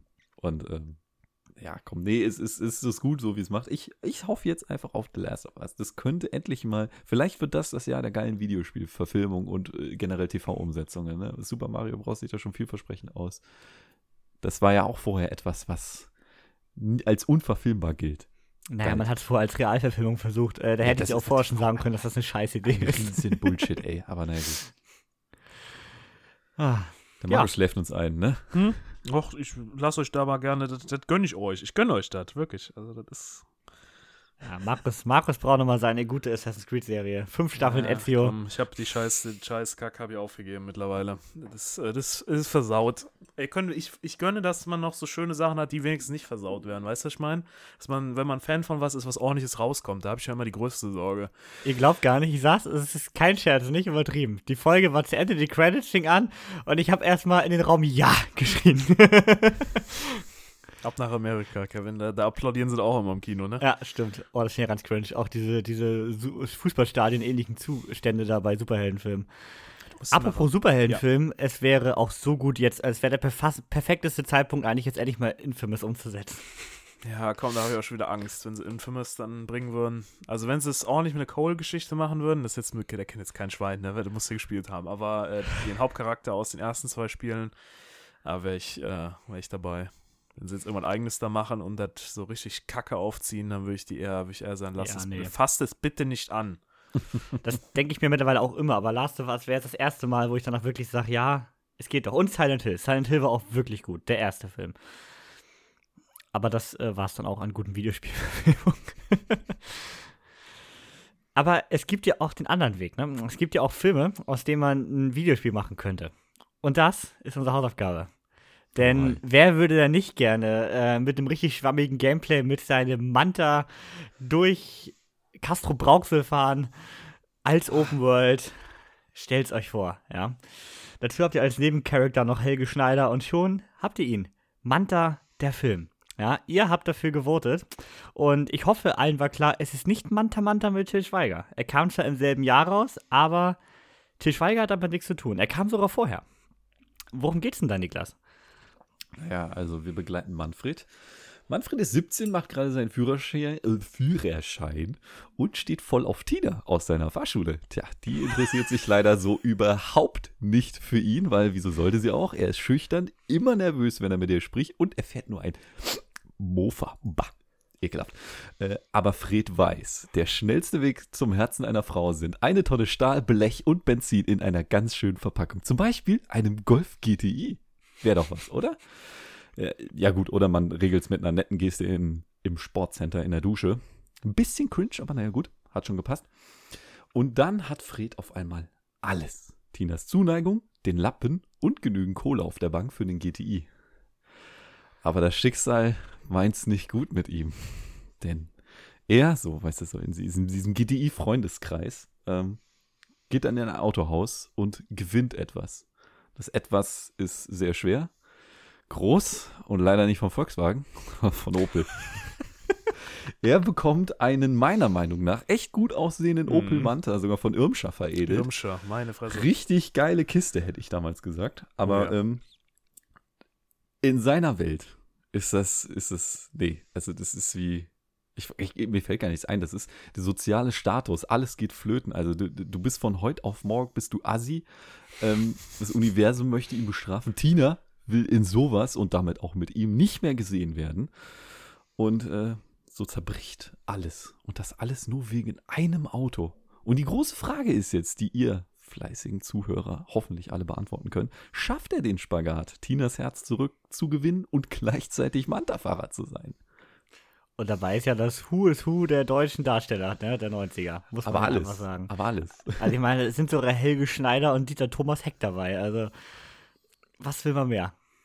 Ja, Und Ralf kein, Richter. und, Super und geil. kein Til Schweiger. Das klingt ja erstmal nach einem guten Film. Ich kann es nicht beurteilen, denn ich habe ihn nicht geguckt.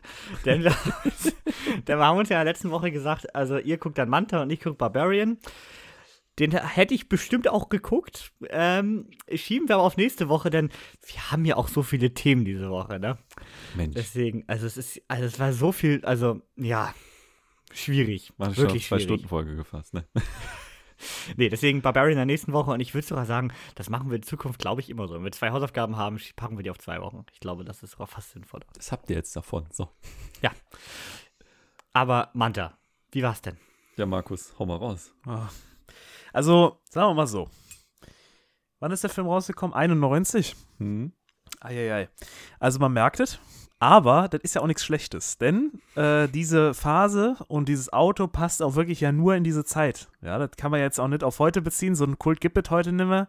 Äh, das ist vielleicht noch beim, beim Golf GTI, vielleicht der Golf GTI-Fahrer, der hat vielleicht noch ein Klischee dran. Aber ich weiß es nicht, ob es sowas noch in etwa irgendwie gibt es ist einfach nur geil. Also ich, äh, das ist Ruhrpott, weißt du, da fahren die dann über den, also der, der, der trägt seine, seine alte auf den Schlackenberg hoch, der, hinter dem die ganze, das Ruhrgebiet-Panorama, da habe ich ja direkt gecatcht, da war ich schon direkt dabei. Also Szenerie 1, ja, top, ne, 5 von 5.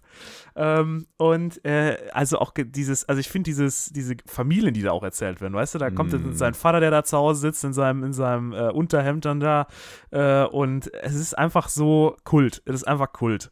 Und das muss ich dem Film äh, auf jeden Fall positiv zuschreiben, das, das bringt er gut rüber. Diese Zeit damals und wie das auch war und ähm, die ganze Autokult, GTI gegen Manta-Fahrer, das, das, bringt er schon akkurat rüber. Ähm, natürlich ein bisschen überspitzt, das wollen wir mal nicht sagen, also da ist natürlich ganz, ganz viel äh, Ekstase dabei, vor allem in dem Manta-Club, der hat mich natürlich mitgenommen. Also das fand ich ja absolut geil, wie die da, wie die da zusammen da ihre, ihre Riten haben und sich auch selber über sich selber lustig machen, ne? Ähm, und äh, aber trotzdem muss man auch sagen, auch dieses Ende vor allem und dieses ganze Ding ist schon, ist schon guter Trash. Also ist schon wirklich Schrott. Und äh, deswegen finde ich, dass ich habe ihm jetzt zweieinhalb gegeben persönlich finde ich, ist das so eine faire Wertung, weil es ist zwar ein lustiger Film, aber man kann auch irgendwie nicht, nicht ernst nehmen, weil es ist auch irgendwie trotzdem Schrott. Und also ich finde zweieinhalb ist so ein halb, halb gut, halb scheiße. Ähm, ein bisschen Kult hat er, deswegen finde ich es dann eine faire Wertung, oder? Ja, dem kann ich eigentlich nur zustimmen. Ich finde, der Film hat halt, der hat fast schon so einen, so einen aufklärenden Faktor, will er da reinbringen, ne? so nach dem Motto, ja, Manta-Fahrer sind gar nicht so, oder ja. selbst wenn du das von außen denkst, dass das alles Assis sind, äh, kommst du dann da rein und die Gemeinschaft akzeptiert dich einfach direkt und du bist, ja. bist direkt Teil davon und du merkst, dass sie eigentlich alle voll, die sind alle super nett, korrekt. Nett, cool, ne? Lustig, ne? Eigentlich doch ein Club, in dem man gerne Mitglied sein möchte, ne? Aber dann kommen halt diese Vorurteile von diesen GTI, BWL-Justus-Spastis. Ja. also so werden sie im Film dargestellt und ähm, ruinieren dir das dann. Ne? Und äh, ich denke, das war dann der, anders als Manta Manta, der das Klischee meiner Meinung nach nur noch weiter bestätigt ja. und ausbaut, äh, versucht der Film die, die Brücke zu schlagen, möchte man fast sein. Ne? Und äh, das so, so, ja, semi-unterhaltsam. Es gibt seine guten Momente. Er ist, mhm. er ist eine Komödie durch und durch. Da kannst du jetzt kein Niveau erwarten. Nee aber äh, schön.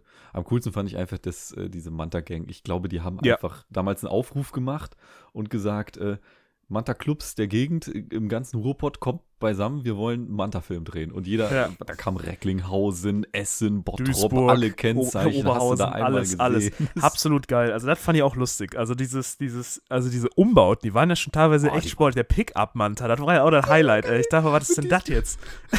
mit, weißt du, mit, mit, dieser chinesischen Zubehöranleitung an Eintragungen. Ja. Fahrzeugschein. Auch die Polizei, wie die die angehalten haben, ey. Das ist der Highlight. Wie die, wie die sich selber drüber. Ich meine, gut, es ist, äh, ist auch ein bisschen überzogen aber ähm, also diesen Flair und die Stimmung, die der Film mitgibt, so dieser Ruhrgebiets-Flair, fand ich schon mega gut. Also das ist, äh, das finde ich, haben sie toll eingebaut. Und der Manta Club, also ich glaube, wenn ich mich jetzt hingestellt hätte und gesagt, willst du lieber im GTI Club sein oder willst du lieber im Manta Club sein? Ich glaube, ich hätte ganz gerne den Manta Club genommen. Ja. Also die Aufnahmeprüfung, wenn sie da die Manta-Witze dann vorlesen und der darf nicht lachen, also das ist, das ist schon, das ist schon stark. Also das ist schon absolut genial. Ne? Also ich fand den Film wirklich toll. Das, dieses Ganze natürlich, deine Frau, äh, jetzt geht sie zum GTI-Club wieder, dann geht sie, musst du sie wieder zurückkriegen und so. Das fand ich ein bisschen zu much. Ich hätte gern noch mehr auf den Autos gesehen, aber ich meine, gut, das ist eine persönliche Präferenz. Ähm, und ich fand auch dieses diese End, das Endrennen, ich fand das bisschen matsch und da wurde auch ein bisschen viel dann so übertrieben. Also dieses auf zwei Rädern dann durch die Ziellinie fahren weiß ich nicht, ob ich das jetzt so gemacht hätte. Ich fand es ein bisschen kacke. Ich hätte mir lieber ein normales Rennen gewünscht, wo er die dann knapp abzieht und das spannend gemacht ist. Ähm, und ja, also, aber ansonsten wollen wir es ihm mal nicht übel nehmen. Der Film ist ein bisschen drüber und das gehört, ist auch okay. Aber dafür finde ich, wie gesagt, zweieinhalb passt. Ja, ich finde also für, für alle Trash-Liebhaber, äh, ja. das ist ein gutes Beispiel für deutsche Trash-Geschichte. Ja, Richtig, das muss man sagen. wirklich so sagen. Doch, doch, finde ich schon. Und wenn, wenn du ein bisschen was mit Autos zu tun hast oder diese Dinge. Ich meine, guckt euch die ersten fünf Minuten an. Das Intro ist wie ein Porno. Mhm. Und wenn du auf den Humor nicht klarkommst, dann ist der Rest des Films auch nichts für dich. Aber Ja. wenn du da schon mal so ein Grinsen hast, dann kannst du dem schon- Ganzen ja Dann vielleicht mal eine weiter. Chance geben. Ne? Ja. Ich frage mich, also ist es denn jetzt nun besser, schlechter oder was ganz anderes als Manta Manta? Ich habe mich schwer damit getan. Ähm, äh, stellenweise, irgendwie finde ich die gleichwertig. Die erzählen andere Aspekte von diesem ganzen Kult. Und einer macht es besser als der andere. Und dann dreht es sich wieder. Deswegen weiß ich es nicht. Manta Manta hat natürlich mehr Kult. Das Mhm. ist eher so das Ding. Und jetzt auch gerade durch den zweiten Teil. Das Ja, Auto hat auch mehr Kult, ne? das also Auto ich, das Auto ist auch wirklich schon, dass das erkennst wenn du die Farbkombination siehst, erkennst du das einfach, ne? Ja. Und hier ist das so, ähm, ich finde den Manta richtig cool. Also ich muss sagen, wie du schon gesagt hast, als ich ihn gesehen habe, dachte ich erstmal nicht, boah, scheiße, dachte ich, boah, geil, von Irmscher, Mhm. weißt du, hier, also das ist, das ist Nobel Opel-Tuning damals gewesen, also mehr geht nicht.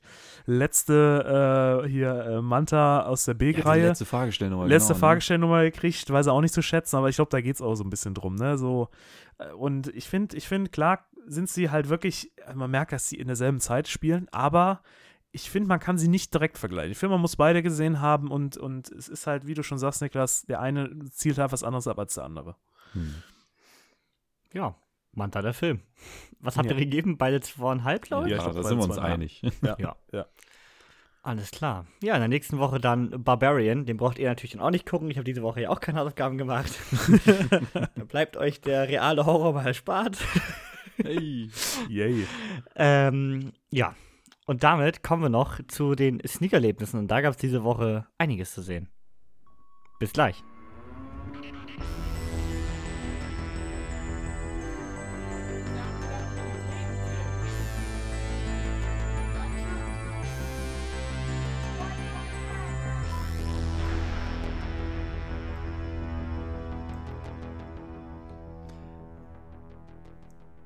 Und damit darf ich euch zurück begrüßen zu den fantastischen Sneak-Erlebnissen dieser Woche. Oder Leute? Jetzt weiß ich gar nicht, wer fängt denn an? Hm, Ich glaube, der, ich glaub, der Kevin. Fantastisch. Der Kevin will ne? anfangen. Jetzt erklär mir mal. Ich fange mal an mit dem Schlimmsten. ähm, wir haben am Mittwoch gesneakt. Der Geschmack der kleinen Dinge Oh, das klingt ja schön. Das ist ekelhaft. ist, also wir haben vorher darüber geredet, was könnte kommen. Und ich habe dann mal den in die Gruppe gepostet läuft, und ne? es kam sehr viel Abneigung. Naja, was soll ich sagen? Der Geschmack der kleinen Dinge startet am 9. Februar 2023 in den Kinos. Leider. Es geht dabei um äh, Gabriel. Gabriel wird gespielt von äh, Gérard Depardieu. Und übrigens laut Letterboxd das ist sein 250. Film. Die Franzosen müssen dringend aufhören, so viele Filme zu machen. Sei reich langsam, Kevin, ne? Er ist Frankreichs bester Koch, bekommt am Anfang des Films seinen nächsten Stern und alles ist super. In der nächsten Szene hat, hat allerdings einen Herzinfarkt und hat eine Nahtoderfahrung und äh, überdenkt sein Leben nochmal komplett neu.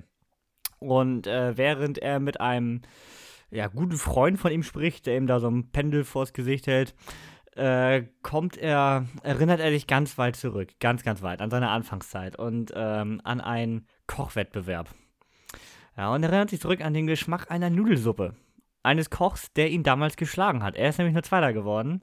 Und so macht er sich also, ohne seiner Familie Bescheid zu sagen, auf nach Japan, um diesen Koch der Nudelsuppe von damals zu finden, um diese Nudelsuppe noch einmal zu erleben. Oh je. So eine Ja. spirituelle Reise. Genau, Gérard Depardieu macht hier seinen äh, spirituellen Trip als höchst unsympathischer Hauptdarsteller, also gewollt höchst unsympathisch. Ja, ja also anderthalb hat es dann bei mir gegeben. Äh, ich glaube bei Jenny ein, bei Yannick zwei. Also da haben wir uns mal recht einig. Äh, Sneak-Auswertung des Kinos ist äh, von den Leuten, die da waren, 25% fanden den Film gut. 38% haben den äh, mittleren Eimer bedient und 37% fanden den Kacke. Also Mhm. schon eher schlecht ausgefallen. Und ja, also ich glaube im, im, im Seniorenkino, da haben ein paar Leute Spaß mit dem. Kann ich mir tatsächlich vorstellen, wenn du auch so Gérard Depardieu-Fan bist, dann unsere französischen Krams und so, das ist bestimmt witzig, aber nee, wirklich nicht, Leute. Das wäre so richtige französischer Dramödienmist, also aber ein bisschen mehr Drama als Komödie. Und boah, komplett natürlich vorhersehbar, wie immer und unsympathisch und unlustig und also da, da hatte ein, zwei Szenen, die haben mir gefallen, gerade später in Japan. Auch der Koch ist ziemlich cool. Ich meine, den trifft er schon nach der Hälfte des Films. Ähm. Ah, nee, nicht mal nach der Hälfte, nach dem Drittel. Also das ist alles ganz witzig stellenweise, aber oh, wirklich nicht. Und ähm, der, das meistgelikte Le Le Letterbox-Review hat absolut recht damit, dass The Menu noch allen vorgemacht hat, wie geil man Essen präsentieren kann. Der Film macht genau das Gegenteil. Denn wir haben noch so eine Side-Story. Und zwar, er ist dann ja weg, keiner weiß wohin, aber sein krasses Sterne-Restaurant muss ja weiterlaufen. Und gerade jetzt kommt die größte Food-Influencerin der Welt Nee. und möchte in seinem Restaurant probieren. Und jetzt muss sein Sohn da kochen. Und den hat er ja mehr. immer, den hat er ja immer so untergebuttert, dass er nichts könne. Und natürlich, natürlich wisst ihr jetzt auch schon, wächst er über sich hinaus. Ähm, ja, aber ja. Ich dachte, der kann jetzt wirklich nichts. Nee, kann er auch nicht. Bis kurz vor Schluss. Es ist komplett vorhersehbarer Kitsch. Wirklich. Also hat mich gar nicht abgeholt. Wirklich nicht. Da hat mir sowohl äh, die Küchenbrigade im letzten Jahr als auch à la carte Liebe in den Geschmack geht durch den Magen. Wie hieß denn der nochmal? Auch der auf Französisch war. Habt ihr auch gesneakt? Der mit diesem Koch da, der bei dem König rausgeflogen Ach, das ist. und dann, Delicieux. ja, À ja. la carte, äh, Ja. Keine Ahnung. Ebenfalls, die waren, die waren beide ein ganzes aber Stück besser als das hier. Die waren beide ein ganzes Stück besser als der hier. Also von mir keine Empfehlung. Guckt lieber The Menu, da kriegt ihr wirklich Hunger auf Essen. Und kriege ich nur so eine Fertignudelsuppe hingestellt. So viel zu der Geschmack der kleinen Dinge oder im Original Umami. Komplett an mir vorbeigegangen. Habe ich noch nie von gehört. Und wahrscheinlich auch gut so. Ist auch Besser gut so. Ich hoffe für euch, dass ihr den nicht in den nächsten beiden Wochen noch sneakt. Oh, wei, oh, wei, Oh, oh, wei. Wann, wann, wann kommt der raus? Wann 9. Februar. Du Scheiße, das Och, ist so nee. realistisch. Ja, unser Kino macht es ja gerade gerne, dass die Filme sneaken, die ihr schon vor Wochen gesneakt habt, habe ich das Gefühl. Mhm. Ja, also ich meine, auf eure Sneak hatte ich, hatte ich genauso viel Angst vor. Aber das Gute bei uns war, der läuft im anderen Kino, was im Monat Sneak macht. Das heißt, den konnten wir nicht mehr sneaken. Aber im Nachhinein hätte ich ihn lieber gehabt als der Geschmack der kleinen Dinge. Die Rede ist von Jennifer Lopez in Shotgun Wedding. Tja. Das ist ein Heiratsfilm. So, muss, ich, muss ich da Story erklären? Och, ich meine, So man kann bisschen. sich's vorstellen, ne? Oder? Ja. Okay, ich, ich versuch's mal. Ähm, also äh, grundsätzlich kann man erstmal sagen, es, es geht um Troy und Darcy. Die sind äh, schwer verliebt und wollen heiraten. Ähm, Darcy ist aber nicht so der große Mensch fürs Feiern und gibt deswegen die ganze Planung an ihren Gatten Troy ab, Soon-to-be-Gatten. Und äh, der gibt äh, eigentlich sein Bestes. Äh, der organisiert sogar so ein Ressort auf den Philippinen und lässt alle Verwandten dahin einfliegen. Und äh, am Abend geht die Stimmung dann ein bisschen in den Keller. Das Stichwort ist da so, äh, der Ex der Braut taucht dramatisch auf. Sehr dramatisch beim Hubschrauber. Und ähm, ja, wie das halt so ist, auch die zukünftigen Schwiegereltern machen es dem Paar dann nicht gerade leicht. Und ähm, die Nacht ist dann nicht so toll. Und am Tag der Trauung eskaliert es dann endgültig. Jetzt vielleicht nicht so, wie man denkt. Äh, Also schon kriegen sich die beiden wieder hart in die Wolle und schmeißen eigentlich hin. Aber eigentlich ist das Spannende, dass äh, das ganze Resort von Piraten eingenommen wird und die die ganze Hochzeitsgesellschaft mit Ausnahme des Brautpaars als Geisel nehmen. Und ich glaube, sie wollten Geld erpressen, ne? Ich Mhm. meine, darum ging es. Geld. Und jetzt steht ja dann eigentlich nur noch eine große Frage im Raum. Werden Darcy und Troy wieder zueinander finden? Und werden sie es überhaupt überleben? Und der Cast ist gar nicht so schlecht, ne? Der Cast ist Also gut. ich meine, Jennifer Lopez ist dabei, Josh Duhamel ist dabei, Lenny Kravitz ist dabei. Also könnte man nicht meckern. Und ich hätte jetzt im Vorhinein ja auch gedacht, dass Markus den gar nicht so schlecht findet, so als Jennifer Lopez und Marry Me Ultra hätte ich das da schon gesehen. Aber dass Niklas den am Ende so gut ratet, was war denn da los? Also, Ähm, also- du hast ja eben Max. schon mal, ja, ja, du hast ja eben schon mal gesagt, Niklas, ich glaube, das ist es. Ähm, manchmal geht man aus dem Kino raus und hat ein Gefühl für einen Film und dann bewertest du den. Und ähm, hier fand ich das auch wieder zutreffend, weil der Film wirklich nicht schlecht ist. Also, ich sag mal so, ich bin ja ein J-Lo-Fan mittlerweile. Nach Marry Me, der hat mich ja gecatcht, aber Ma- Marry Me ist was äh, Ernsteres. Und der gibt einen so ein gutes Gefühl. Weißt du, ich meine? Das ist so, so ein bisschen was Ernstes. Und der hier ist einfach eine Komödie, also eine Actionkomödie, will ich fast sagen. Ich glaube, das ist es, äh, mit dem Thema einer Hochzeit da im Hintergrund. Ähm, und äh, ich, der nimmt auch, also der zeigt auch Dinge. Also ich muss sagen, also der, der, der gibt dir so ein gewisses, also du willst was sehen und der zeigt es dann auch, weißt du, was ich meine? Oder der hat auch so, also Situationskomik ohne Ende. Und manchmal, klar, man muss auch sagen, wenn man irgendwo mal weiter von dem ganzen Streifen wegtritt und schaut sich das Gesamtbild an, okay, vielleicht eskaliert es in einem Maß, wo man sagt, okay, das wird jetzt wahrscheinlich im Normalfall nicht so passieren, aber es muss ja auch witzig bleiben. Und J-Lo und äh, ihr, ihr Kumpane, wie heißt er denn nochmal? Äh, Schauspieler. Troy, oder? Da Josh Duhamel. Ja, der sagt mir gar nichts. Kennt ihr den irgendwoher? Josh Gesicht- Duhamel, ja. Das Ja, Gesicht kommt mir tierisch bekannt vor. Ich finde, er sieht aus wie ein alter äh, Chris Pine. Ein älterer. Ja, Gut, da wäre ich jetzt aber erst im Blick nicht drauf gekommen. Also, der war ja in allen Transformers-Teilen dabei. Das ist so das, wo Ach ich so. am ersten. ja, gut, die habe ich äh, nicht alle gesehen, ne? Also in 1 bis 4 halt. Okay, Das war, das war der Captain. zu lang her. Ja, Er hat aber eine sehr andere Rolle. ja, Ja. Also, ja. Da hätte ich ihn auch nicht wiedererkannt. Damit hätte ich ihn jetzt so verbunden. Ja, aber die, ich fand, diese Story eskaliert halt schön. Ne? Also man, man hat so einen, würde ich sagen, so einen stetig steigenden Eskalationslevel. Und ähm, klar hat man auch dazwischendurch, man, es geht ja nicht nur um die Piraten loszuwerden, das fand ich eigentlich am lustigsten, äh, sondern man muss ja auch wieder so seine Beziehung retten und wieder zusammenfinden und den wahren Übeltäter finden, der dann dafür schuldig ist. Und ja, also es ist jetzt nichts, was einen jetzt cineastisch jetzt äh, komplett auf ein neues e auf eine neue Ebene hebt, wo man jetzt sagt, okay, ich gehe da raus als ein anderer Mensch, sondern es ist sowas, das unterhält dich ganz gut und als Sneak fand ich super. Also ich fand das Sneak wirklich toll. Also ich habe gedacht, genau sowas will ich in der Sneak sehen. Und ähm, aber ich denke mal, im Streaming zu Hause passt das auch. Ähm, ich fand ihn gut. Deswegen, für mich, ich habe jetzt drei gegeben, du hast dreieinhalb, glaube ich, gegeben, Niklas, ne? Also ich fand den super, also zum Anschauen toll. Ja, der Humor hat mich vielleicht noch ein bisschen mehr gecatcht. Ich finde auch JLo äh, super Hm? In dem Film. Hat mir wahnsinnig viel Spaß gemacht, aber genauso Josh Duhamel, also das Du, die haben eine Ja. lustige Chemie gehabt. Das hat einfach Spaß gemacht. Ähm, was ich auch noch cool fand, war äh, Jennifer Coolidge. Also, also ich kenne sie eigentlich nur als Stiflers Mom. Ja. Und Ja. sie hat auch den gleichen Humor hier wieder reingebracht und auch einige der lustigsten Szenen zu verantworten. Ja, Hat einfach Spaß gemacht. Kann ich so stehen lassen. genau. Okay. Ja.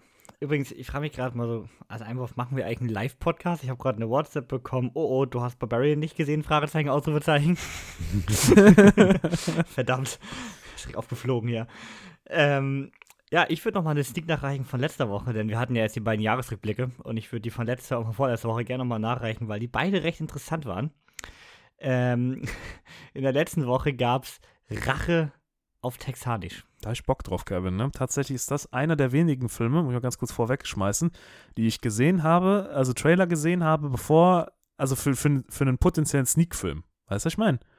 Da kam bei euch ein Trailer von? Nee, ich habe den, ich hab den, ich hab den wahrgenommen im Internet. Ich habe den, den Trailer wahrgenommen im Internet und dachte Ah. mir, wo läuft der denn? Und der startet bei uns, aber es ist so ein richtiger Sneak-Film. Normalerweise Mhm. siehst du ja erst so im Kino dann den Film und denkst dir auch, ja, ne? Aber hier habe ich eigentlich Bock drauf und der hat, kriegt auch bei uns nochmal einen Kinostart. Also, was ganz Spezielles. Also, worum geht's? Es geht um den New Yorker Journalisten Ben Menalowitz. Äh, dieser reist nach Texas zur Beerdigung einer jungen Frau, mit welcher er eine kurze Affäre, eine ganz kurze Affäre hatte. Das äh, sieht die Familie allerdings anders, denn die dachte, die beiden wären unsterblich verliebt gewesen und sind ganz äh, verwirrt, warum er jetzt nicht so bekümmert ist. Ähm, er ist halt einer, er hat jede Woche eine andere, ne? Er ist da der große Player und deswegen, er wusste erst gar nicht, wer das ist, reist aber trotzdem aus Anstand dann hin, geht zur Beerdigung und diese äh, sehr, sehr Klischee-Redneck-Familie äh, möchte nun, dass er als großer Mann aus New York denn nun aufklärt, was denn wirklich dahinter steckt. Denn die glauben nicht, dass es einfach nur ein billiger Überdosistod war. Die glauben, da steckt mehr hinter. Zum Beispiel die Mexikaner vielleicht. Man weiß es nicht. Men äh, willigt sehr widerwillig ein, aber mit dem Hintergedanke, er nimmt nun einen Podcast auf, mit, äh, wo er die ganze Familie recht regelmäßig interviewt und aufnimmt, äh, weil er die Menschen in Texas mal porträtieren möchte. Ah, ähm, wir haben hier BJ Novak als Hauptrolle, als äh, Ben Menelowitz, der auch gleichzeitig hier Regie führt. Äh, noch sehr zu erwähnen ist Ben äh, Boyd Holbrook, der hier ähm, Ty Shaw, den Redneck Nummer 1 spielt. Und Ashton Kutcher hier in einer recht großen äh, Nebenrolle als Quentin Sellers, als Musikproduzent. Und ja, ich habe die ganze Zeit geschwankt bei dem Film. Ich war zwischendurch bei einer 2 und war echt so ein bisschen genervt und gelangweilt. Da war ich wieder bei einer 4. Also, der hat extrem geschwankt der Qualität. So bin ich am Ende bei 3 geblieben. Und äh, das ist wirklich was ganz Spezielles, finde ich. Also, es ist im Grunde ein recht ruhiges Drama mit sehr, sehr schwarzem Humor. Hatte so ein bisschen Three Billboards-Vibes bei mir stellenweise. Ähm, und ich finde gerade BJ Novak als Hauptdarsteller macht das wirklich gut. Also so schön ruhig und äh, spielt diese Rolle richtig gut. Und diese Redneck-Familie, ja, die ist halt so überspitzt, das muss man natürlich wollen. Also so, ein, so richtige Klischee Texas, Republikaner, Rednecks, America fuck here und wir dürfen ja alles. Jeder hat eine Knarre dabei und also alle Klischees werden komplett erfüllt, die man hier irgendwie findet. Aber es gibt, was man vielleicht sonst erwartet bei dieser Art von Story, eigentlich keine Action. Das ist ein reines Drama mit schwarzem Humor. Also sehr speziell, hat für drei gereicht, aber äh, wie gesagt, hätte auch mit einem anderen Ende auf zwei hinauslaufen können oder auf vier. Also so ganz, ganz schwer, finde ich, zu bewerten. Und ich war auch recht müde an dem Abend, deswegen hab, wollte ich dem Film das auch nicht Unrechtes tun. Ja, also was ganz Spezielles, finde ich. Sollte man auf jeden Fall mal auf dem Zettel haben. Glaubst du, da, da kriegst du uns motiviert zu? Haben wir da Bock drauf, Kevin? Ja, also wie gesagt, muss halt, ist halt schon ein recht ruhiger Film, so vom Pacing her.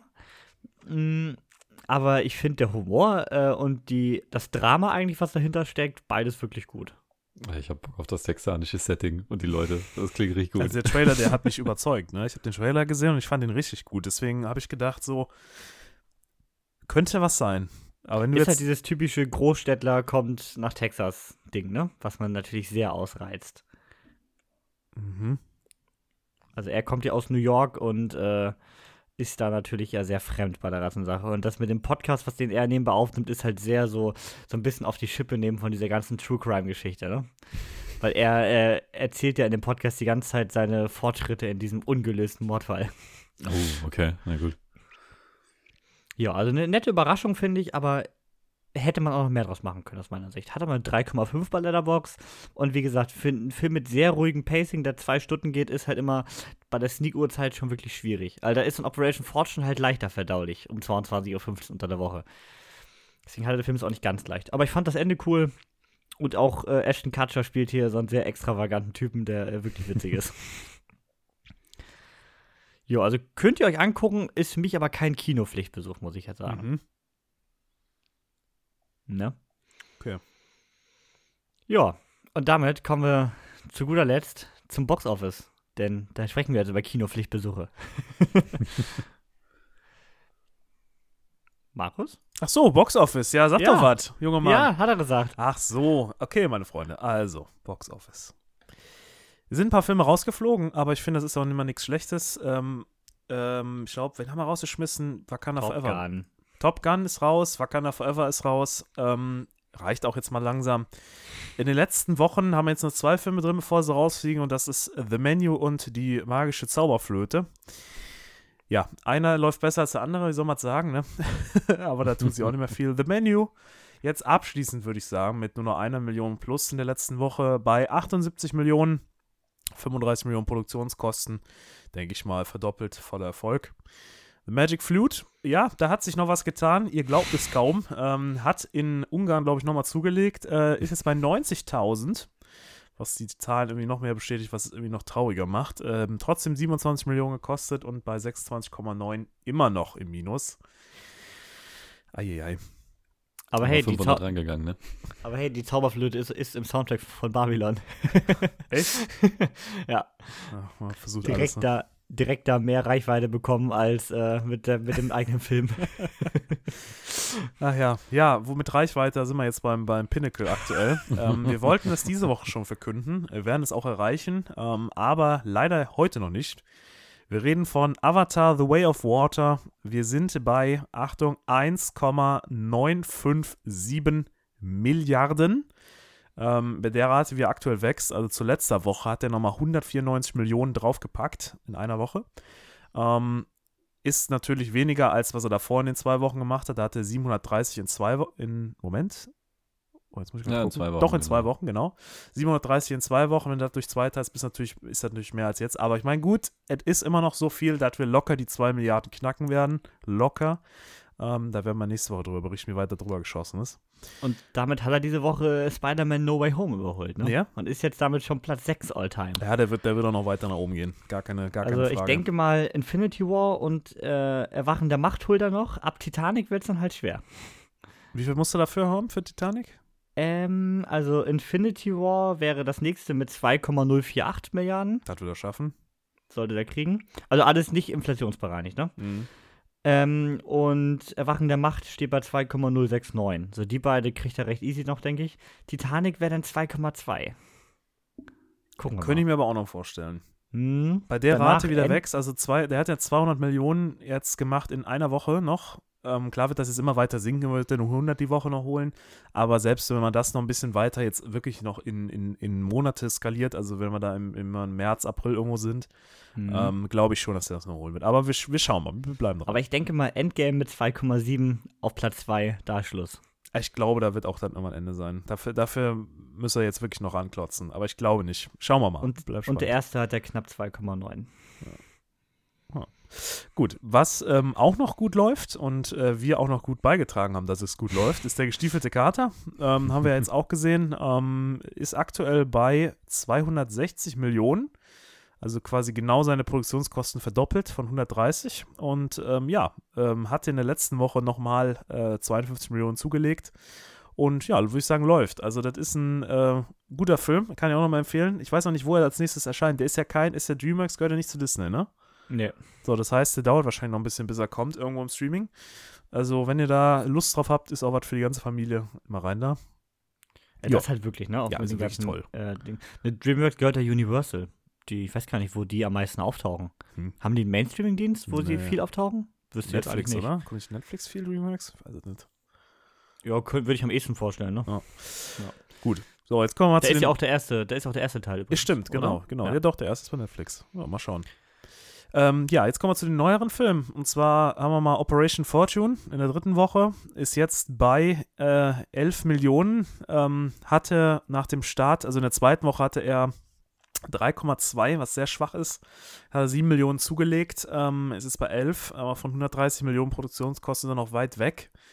Ähm, ob das jetzt so äh, noch kommt, Ja, aber ohne US-Start auch ja, oh, stimmt, wir haben ja wieder den US-Staat, der fehlt, da müssen wir immer wieder, vergesse ich mal wieder, müssen wir mal darauf hinweisen. Also, ja, keine Ahnung, schwer zu bewerten.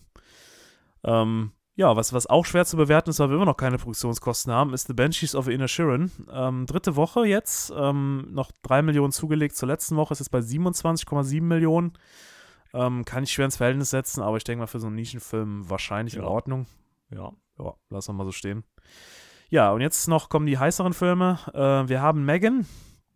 Ähm, da habe ich jetzt nur die zweite Wochenwerte. Hat 12 Millionen Produktionskosten, aber wir wissen ja alle, also wenn er mal, das habe ich jetzt im Radio gehört, dass der extrem gut läuft äh, und äh, ist jetzt bei 101 Millionen. Für 12 Millionen Produktionskosten absoluter Erfolg, ne? Ähm, ja, da wird auch auf jeden Fall die nächsten Teile sind ja schon geplant, wie ich gehört habe. Ich meine, gut, bei den Zahlen, wer kann es ihnen verdenken? Lagenlebers ich noch Franchise. schaue. Ich habe ja eigentlich keinen Bock auf Puppen, bekanntlich. Ja, also der hat mich sogar ein bisschen gecatcht, müssen wir mal schauen. Obwohl, sei, sei, seit Gremlins bin ich jetzt gleich wieder auf dem Hype. Ja. Über seine Puppen. Ja, also ich, ich denke mal, da wird ein Franchise aufgebaut werden. Ob der zweite dann noch so zieht, werden wir mal sehen. Ja, ähm, wo wir auch noch nicht viel sagen können, ob er zieht, ist äh, Babylon. Rausch der Ekstase in der ersten Woche jetzt, erstes Wochenende haben wir jetzt drin, 15 Millionen. Ähm, bei 78 Millionen Produktionskosten schauen wir mal, wie sich die nächsten Tage oder Wochen entwickelt, ähm, wie er dann abgeht. Ich habe ja so meine Bedenken. Ich würde ja fast sagen, der geht nicht so gut, aber Mhm. Also besser als Amsterdam, aber nicht. ja, genau, Gut. so habe ich auch das Gefühl her. Also Ja. 15 Millionen ist aber okay. Deswegen schauen wir mal, wie es Ach, weitergeht. dieser, Immer diese schlimmen deutschen Untertitel. Was soll das immer? Warum Ich- denn Rausch Ja, ich muss es dahinter schreiben. Habe ich direkt keinen Bock sich mehr das drauf. denn wieder Ich, ich wollte es ich wollt's extra dahinter schreiben, weil ich so scheiße finde. Das ist auch so ein, das ist auch, nee, jetzt mal ohne Scheiß, ne? das ist so ein Grund, warum ich sagen würde, ist schon direkt ein Negativpunkt. Nicht, dass ich jetzt sagen würde, wegen so einem Titel gehe ich nicht, aber es ist für mich so ein Punkt, wo ich sage, habe ich schon einen Ticken weniger Bock drauf. Weil keine deutsche Filme nichts für, dass man in Deutschland wieder so ein Rotz Ja, aber macht. guck mal, Avatar, der Weg des Wassers, heißt er da auch nicht. Und der heißt doch nicht die magische Zauberflöte, der heißt The Magic Flute, heißt er doch. Oder heißt er wirklich Nee, da heißt die Zauberflöte, fertig ist. Okay, gut. Aber äh, Operation Fortune heißt er ja auch hier in Deutschland. Der ist ja auch nicht Operation, äh, wie nennt man Nee, das? aber der hat im Original einen richtig langen Titel. Der heißt bei uns ein Operation Fortune. Im Original heißt er tatsächlich äh, Operation Fortune Ruste, Ruste Gürre oder so was. Ich hab, Ja, ja, äh, ich weiß auch nicht, was das soll. Guerre. ja. Guerre. Also da, da hat der so einen viel zu langen Namen tatsächlich. Ja, war ja, war. Ich weiß nicht, was die da immer mitmachen. The Menu, fertig. Megan, Ja. fertig. Manta, der Film, fertig. ja, nee, aber ähm, schauen wir mal. Aber auch bei geht. Marvel immer, diese Tor, Tag der Entscheidung und dieser Quatsch. Und übrigens, in Deutschland hieß er ja äh, nicht nur die Zauberflöte, wie im Original The Magic Flute, sondern in Deutschland haben sie ihn erinnert, die The Magic Flute, das Vermächtnis der Zauberflöte. Ach, stimmt. Also ich finde, das ist ein richtig deutsches Phänomen. Man braucht noch einen coolen, griffigen Untertitel. Es muss wichtig klingen. Ja, Katastrophe. In der nächsten Woche gibt es keine Katastrophe. Dann äh, da legen wir unseren äh, 2023 Starthype weiter fort. Äh, wo wir in der diesen Woche schon äh, die ersten 23er Filme hatten, geht es in der nächsten Woche dann natürlich wieder um The Last of Us, wie in den nächsten sieben Wochen auch. aber auch um Banshees of Inisherin, mein äh, Film des Jahres bisher. Es geht um den denkwürdigen Fall des Mr. Poe mit Christian Bale auf Netflix. Und es geht um Devotion, ja. Hangman steigt wieder in den Jet und äh, erforscht diesmal im Zweiten Weltkrieg den Luftraum. Hm, und äh, nee. hm? Koreakrieg. Ach, Koreakrieg. Ja, das, ich habe ich hab nur das Poster gesehen. ja, und äh, noch vieles, vieles mehr. Also hoffen wir, dass, wir nächst, dass ihr nächste Woche wieder zuhört. Äh, danke euch beiden hier für die frühmorgendliche Session. Immer gerne, Kevin. Und dann bis zum nächsten Mal. Haut rein. Tschüss. Tschö. Ciao, ciao.